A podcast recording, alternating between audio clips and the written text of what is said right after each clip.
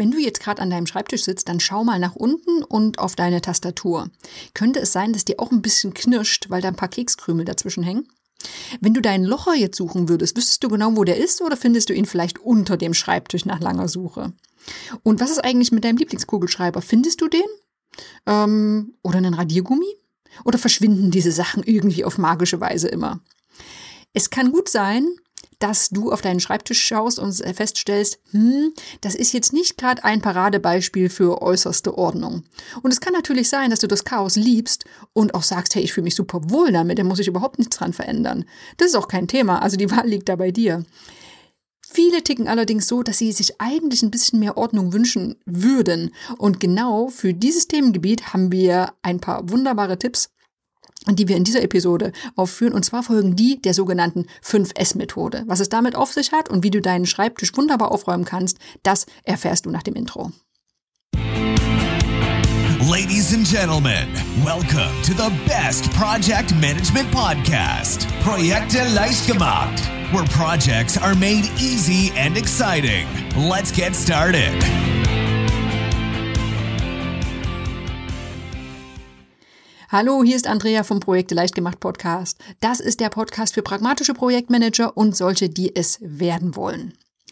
Die 5S-Methode, ich habe sie schon angekündigt, das ist das Thema dieser Episode und die ist spannend, denn eigentlich hat sie mit Schreibtischorganisation nicht so richtig viel zu tun, denn sie kommt aus dem Produktionsbereich, genauer gesagt von Toyota, also dem Autohersteller. Toyota hat sich irgendwann gefragt, hey, wie können denn Arbeitsplätze sauber, übersichtlich und sicher gestaltet werden? Das klingt jetzt vielleicht gar nicht so wichtig, aber denk daran, das ist eine Produktionsumgebung. Äh, wenn du mal an einen privates Projekt denkst, ähm, bist vielleicht am Renovieren und bist in den Nagel getreten, weil der vorher runtergefallen ist und du hast ihn nicht aufgehoben oder du hast einen Farbeimer umgeworfen, dann kannst du dir sicher vorstellen, dass Unordnung zu wirklich negativen Folgen in Produktionsumgebung führen kann. Ein aufgeräumter Arbeitsplatz, der macht oft nicht nur produktiver, ne? du musst einfach nicht minutenlang nach dem richtigen Bohrer oder Stift suchen, sondern senkt auch die Wahrscheinlichkeit von Arbeitsunfällen. Äh, ne? Nagel im Fuß will ja keiner haben. Und deshalb wurde diese 5S-Methode entwickelt, um erstens äh, produktiver zu sein, zweitens die Sicherheit zu erhöhen und das Ganze einfach übersichtlicher zu gestalten. Diese 5S die stehen für äh, fünf Begriffe, die alle mit S beginnen. Ja, oh Wunder. Und zwar stammen diese Begriffe aus dem Japanischen. Es äh, möge mir verziehen werden, wenn ich sie falsch ausspreche. Ich hoffe, dass ich sie halbwegs treffe. Fünf S stehen für Sairi, das ist das unnötige Aussortieren und Wegwerfen. Saiton, alles, alles ordnen und an einen festen Platz legen. Saiso, den Arbeitsplatz säubern und zum Glänzen bringen. Saiketsu, den neuen Stand zum Standard machen und Shizuke diszipliniert sein und regelmäßig dranbleiben. Zu vereinfacht gesagt. Keine Sorge, du musst dir nicht alles merken. Wir gehen alle von diesen Bereichen nochmal im, äh, im Detail durch und schauen, was das mit deinem Schreibtisch zu tun hat. Wir gehen also nicht auf Produktionsumgebung hier ein. Denn viele Projektmanager arbeiten im Büro. Das ist einfach so. Ich will nicht sagen alle, absolut nicht, aber zumindest viele. Ähm, also Computermaus ist wichtiger als Hammer und die gefährlichsten Werkzeuge, das sind vielleicht scharfe Kanten am Stapel Kopierpapier. Du kannst dich jetzt fragen, hey, Thema Arbeitssicherheit, ich weiß nicht, die 5S-Methode ist vielleicht jetzt ein bisschen überdimensioniert, aber das ist sie eben nicht. Denn vielleicht ist die Wahrscheinlichkeit von Arbeitsunfällen nicht so groß, aber es geht ja auch um Übersicht und um Produktivität. Und wenn du jetzt mal überlegst, wie oft du vielleicht schon einen Tacker gesucht hast oder, oder dich über Fettflecken auf einem wichtigen Dokument geärgert hast, ja, ein bisschen mehr Ordnung kann den meisten von uns nicht schaden. Klingt vielleicht nicht sonderlich cool, aber lässt dich insgesamt deutlich besser arbeiten. Du musst seltener nach Gegenständen suchen, Aufgaben werden schneller erledigt und es geht weniger verloren. So, und ein schöner Bonus ist vielleicht für dich nicht super wichtig, aber für das gesamte Team. Wenn du mal nicht da bist, dann kann dein Platz von einem Kollegen genutzt werden, ohne dass der sich durch ein riesiges Chaos wühlen muss. So, das ist so eine Grundmotivation, warum du, du dir zumindest diese Methode mal anhören solltest. Und jetzt steigen wir näher ein. Wie läuft sie denn ab? Wie kannst du konkret diese 5S umsetzen? Ich werde dir jetzt eine ganz konkrete Schritt-für-Schritt-Anleitung geben mit konkreten Hinweisen, was du der Reihe nach tun sollst, um deinen Schreibtisch in Ordnung zu bringen. Vermutlich sitzt du gerade nicht am Schreibtisch oder aber du hast keine Zeit, deinen Schreibtisch aufzuräumen. Dann hör einfach zu und mach das vielleicht dann, wenn es mal besser passt. Aber du hast zumindest dann schon den Überblick, welche Aufgaben alle auf dich warten. Ich hoffe, es schreckt dich nicht zu sehr ab. Glaub mir, das Ergebnis wird super. Ich beginne mit dem ersten S, das ist das Sairi, das Sort im Englischen oder auch Sortieren auf Deutsch. Also, bring dich innerlich in so einen richtigen schönen Aussortiermodus und räum mal alles weg, was auf deinem Schreibtisch nicht dringend täglich gebraucht wird. Der allerbeste Ansatz, der ist so, dass du zuerst alles vom Tisch runterräumst. Alles. Mach den komplett leer. Dann wähle aus drei Kategorien. Erstens, es kommt nur das zurück auf den Schreibtisch, was du wirklich auf der Oberfläche benötigst. Das sind so die wichtigsten Dinge. Ne, zum Beispiel die Tastatur, das Wasserglas und vielleicht ein Familienbild vom letzten Italienurlaub. Dann, zweite Kategorie, es gibt den Müll und Kleinkram, der nicht mehr benötigt wird. Der fliegt sofort alles weg. Beispiele, Papier vom letzten Schokoriegel oder der Flyer vom Fitnessstudio. Kann weg.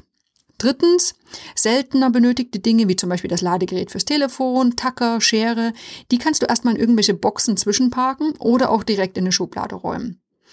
So, das war schon der erste Schritt. Sairi für sortieren. Gehen wir zum nächsten S. Das ist das Seiton oder auch im Englischen Set in Order oder auch Systematisieren im Deutschen. Du hast also eine Grundordnung geschaffen. Ne, deine Schreibtischoberfläche sollte sich jetzt schon deutlich übersichtlicher anfühlen.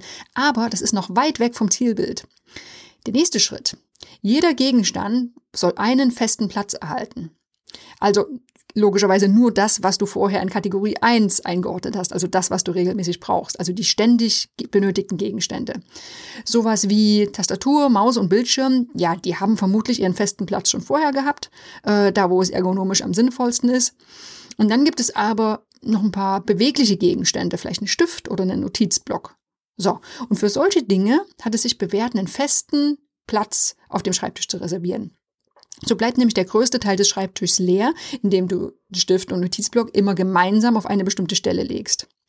Wenn du jetzt die Bereiche und die einzelnen Plätze ähm, geschickt wählst, dann kannst du auch noch Bewegungsabläufe optimieren, wenn du so ein Optimierer bist. Ne? Irgendwann weißt du ganz genau, was liegt wo und du musst gar nicht mehr drüber nachdenken, weil immer alles am richtigen Platz liegt. Wenn du einen Gegenstand nicht benötigst, also zum Beispiel du kommst vom Meeting zurück ähm, hast deinen Notizblock noch in der Hand, dann sollte er nicht irgendwo liegen, sondern wieder an seinem Platz. Und wenn du jetzt ein echter Enthusiast wirst, nachdem du diese Methode mal ausprobiert hast, dann markierst du die Plätze für alle Gegenstände sogar mit Klebeband oder Klebepunkten, sodass du auch wirklich ganz genau weißt, das ist jetzt der Platz für meinen Notizblock. Das waren die Sachen, die oben auf dem Schreibtisch drauf liegen. Wir hatten ja aber auch noch die andere Kategorie von Gegenständen, die du in die Schubladen gepackt hast. Auch die sollten natürlich systematisch einen festen Platz bekommen. Ne? Und es wird idealerweise optimiert nach Häufigkeit, nach der sie, mit der sie benötigt werden. Ähm, also eine Schere vielleicht ein bisschen häufiger als, ja, was auch immer, irgendein Briefumschlag. Das waren schon die ersten beiden Schritte. Und wenn du dir jetzt vorstellst, du hast vielleicht schon sortiert und äh, deinen Schreibtisch ganz klar systematisiert, dann hast du schon einen riesen, riesengroßen Schritt gemacht. Jetzt kommt noch einer, der für viele etwas nervig ist äh, und für andere total simpel. Und das ist das äh, sei so, auch Schein oder Säubern. Hier wird nämlich wirklich geputzt, poliert und geschrubbt. Am Ende solltest du eine richtig schöne Schreibtischoberfläche haben. Ähm, Im Idealfall auch noch einen Bildschirm ohne Fingerabdrücke und eine Tastatur ohne Chipskrümel. Ne? Super. Wenn du besonders fleißig bist, dann, wenn du einmal dabei bist, reinigst du auch noch Gegenstände wie Tacker oder Locher, die du nicht so häufig benutzt. Wenn du das geschafft hast, dann kannst du dir wirklich auf die Schulter klopfen, denn jetzt hast du eine richtig tolle Grundordnung, du hast einen sauberen und aufgeräumten Schreibtisch. Jetzt könntest du sagen, hm, jetzt bin ich doch eigentlich fertig, aber wir haben nur drei der fünf S. Jetzt, ab jetzt geht es darum, diese neue Ordnung dauerhaft auch beizubehalten. Und das ist der vierte Punkt oder das vierte S, Saiketsu, Standardize oder Standardisieren. Ich glaube, wir alle kennen das. Wir räumen auf, um uns zwei Wochen später zu fragen, warum schon wieder alles durcheinander ist. Es ist alles wieder chaotisch. Und hier hat die 5S-Methode mitgedacht. Ne? Da soll genau diesem Effekt vorgebeugt werden. In diesem Schritt standardisierst du nämlich. Zum Beispiel, wie kannst du das machen? Du machst ein Foto von deiner super aufgeräumten Schreibtischoberfläche. Das ist die Erinnerung für später. Und dann kannst du dir Erinnerungen im Kalender eintragen, wann du deinen Schreibtisch aufräumen willst. Zum Beispiel Täglich kurz vor Feierabend wird nur die Oberfläche aufgeräumt, einmal pro Woche wird geputzt und einmal pro Monat wird auch wirklich geprüft, ob alles noch an seinem Platz liegt. Das klingt jetzt super aufwendig. Also, wer seinen Schreibtisch gerne ein bisschen zumüllen lässt, der wird denken, mein Gott, also das mache ich auf keinen Fall. Viel zu viel Arbeit. Aber es ist weniger Arbeit, als du glaubst. Denn wenn du es schaffst, die Gegenstände immer an die gleichen Orte zurückzulegen, ist es ja gar nicht so viel zu tun. Du musst nicht diese Grundsortieraktion durchführen wie beim ersten S, weil du ja jetzt dauerhaft deine Ordnung beibehältst. Das würde dir ganz schnell in Fleisch und Blut übergehen und wirklich nicht mehr viel Arbeit verursachen. So, und damit das auch wirklich klappt, kommen wir zum letzten Schritt. Das ist das Shizuke, Sustain oder auch Selbstdisziplin üben und ständig verbessern. Denn ja, wie vorhin schon mal angedeutet, wir alle kennen so typische Hauruck-Aktionen. Die sind super, die können total befriedigen, keine Frage. Aber die größte Herausforderung ist eben trotzdem, diesen Status aufrechtzuerhalten. Und selbst wenn du dir Erinnerungen im Kalender eingetragen hast, ja, das ist super, aber noch keine Garantie dafür, dass du sie einhältst. Das ist immer dann noch die andere Frage, die manchmal die herausfordernde ist. Der letzte Schritt ist mehr, mehr eine Einstellung, ein Mindset als eine konkrete Aufgabe. Also der Kernpunkt für dich sollte sein in deinem, in deinem Denken, ähm, dass du die Ordnung beibehalten möchtest und vielleicht auch weiter das Ganze zu verbessern. Beispiele. Kannst du vielleicht die Prinzipien auch, auch auf andere Teile deiner Arbeit übertragen, zum Beispiel auf die Ordnung auf deinem Computer oder den Bereich in der Kaffeeküche? Es muss ja nicht nur um den Schreibtisch gehen. Diese 5S-Methode ähm, ist sehr universell einsetzbar für alle möglichen Themengebiete. Zweites Beispiel, wie kannst du am besten Routinen dir schaffen, um dauerhaft beim aufgeräumten Schreibtisch zu bleiben? Du siehst also, dieses fünfte S, das ist, das ist eben dieses Sustain. Wie kannst du es für dich schaffen, diese neuen Verhaltensweisen, die neue Ordnung beizubehalten. Und das ist keine konkrete Aufgabe, sondern im Grunde genommen Fragen an dich selbst, die nur du beantworten kannst. So, das war sie auch schon, die 5S-Methode für einen aufgeräumten Schreibtisch.